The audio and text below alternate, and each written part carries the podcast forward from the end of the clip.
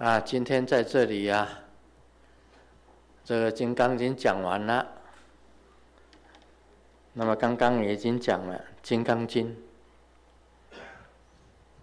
是智慧的经典，啊，最高的智慧了，可以讲是最高的智慧了，因为它直接用佛性来讲。这个当初的时候啊，在禅宗。禅宗到了六祖，到了五祖弘忍，就是以《金刚经》来 check 你有没有开悟。所以五祖弘忍把六祖慧能叫到房间来的时候，就是跟他讲《金刚经》里面的最重要的几个要点。说你得了这个。你就是六祖，的五祖传六祖，是以《金刚经》讲解《金刚经》，跟六祖秘密的传。啊，今天，呃，师尊呢，把这个《金刚经》的最重要的口诀，啊，你注意听。听师尊讲的哈，最重要的口诀都讲出来了。一般人讲《金刚经》，有时候不这样子讲的。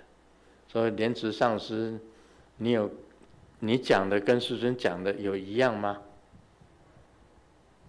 那个天差地啦，因为当初师尊是让我看那个果贤法师的那个讲义。啊，不是果贤，乐果。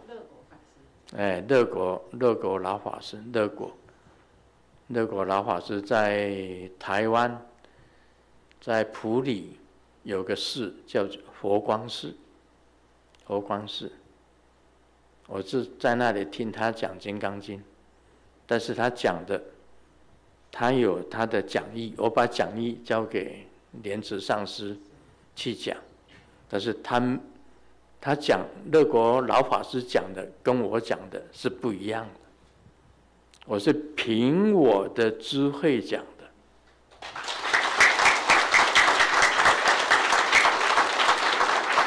凭我的理解去讲的。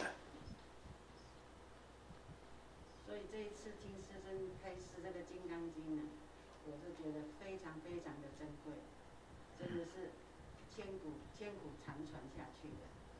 好，谢谢谢谢你，你坐。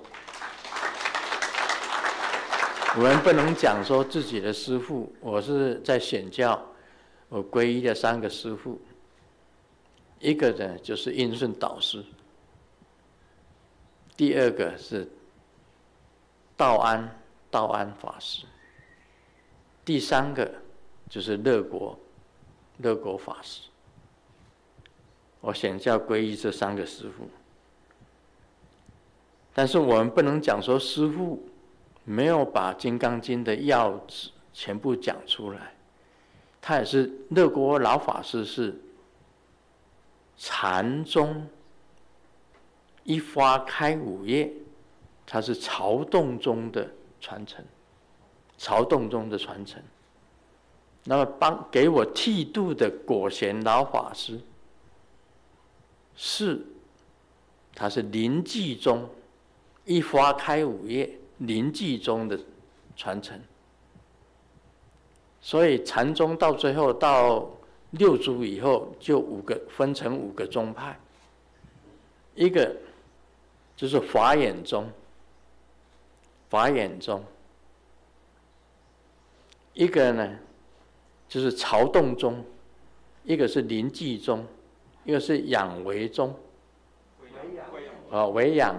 我把它记颠倒了，就讲的时候颠倒啊。唯养宗，一个呢，云门宗，对吗？一花开五叶嘛。所以这个乐果老法师是曹洞宗的传承，禅宗的。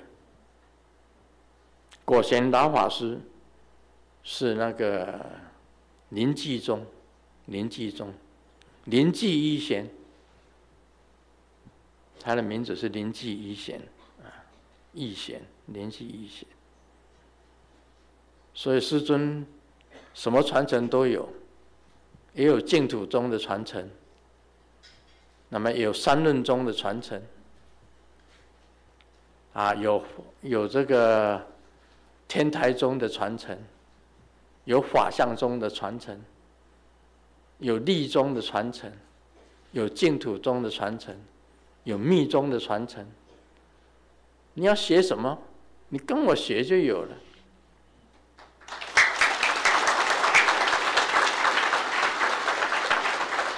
而且，啊，师尊自己本身用自己的理解，跟自己的所知道的。所领悟到的来讲解《金刚经》，就是他人所不及。但是我们不能讲说乐国老法师没有啊，讲不出来，他只是讲个一般的一般性的。我们不能这样子讲，因为我们认定我们的师父把这个重要的口诀只传给几个人。他平时不公开讲这种这这一种的，所以你们领悟到了，你们也不要讲出去。哎，我讲出去了。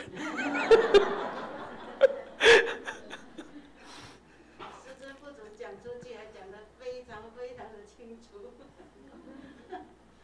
对呀、啊，那五祖弘忍就是把这个最清楚的交给六祖。六祖慧能，就是这样子的。哎，讲出去就讲出去了，但是我们不能讲说啊，自己的师父只懂得表面，no，不可以这样子讲。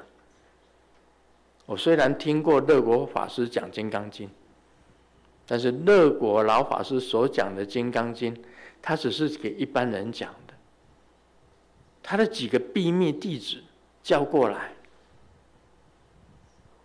在晚上讲给他听的那个才是真正重要的口诀，他不普传的。我告诉大家哦，有两个很伟大的人物，我是心中非常敬仰。他不是佛教徒，一个是十三世纪的圣方济。不是这个方济各，啊，方济各是现在的教宗，他是圣方济，天主教的十三世纪的圣方济，也是弘圣。圣方济，他的祈祷文的最后一句，只有牺牲自己，才能够得到永生。只有牺牲自己，才能够得到永生。另外，我敬佩第二个人，也是天主教的圣特丽莎。我常讲的，他讲了一句话：有了天堂，我不会去，我不会去天堂。那你去哪里？我跟最痛苦的人相处在一起。我要跟最痛苦的人相处在一起，这是圣特丽莎讲的话。有天堂，我不去。我要跟最痛苦的、最痛苦的相处在一起。我要去帮助最痛苦的人。这是圣特丽莎讲的话，告诉告诉大家，这两个人都是无我，无我就是牺牲自己，成就众生，无我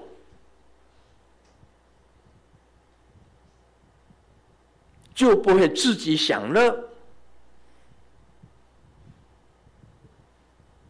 跟所有痛苦的人在一起。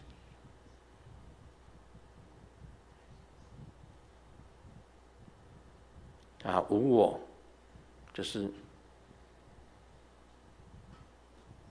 给予众生，没有自己。阿弥陀佛。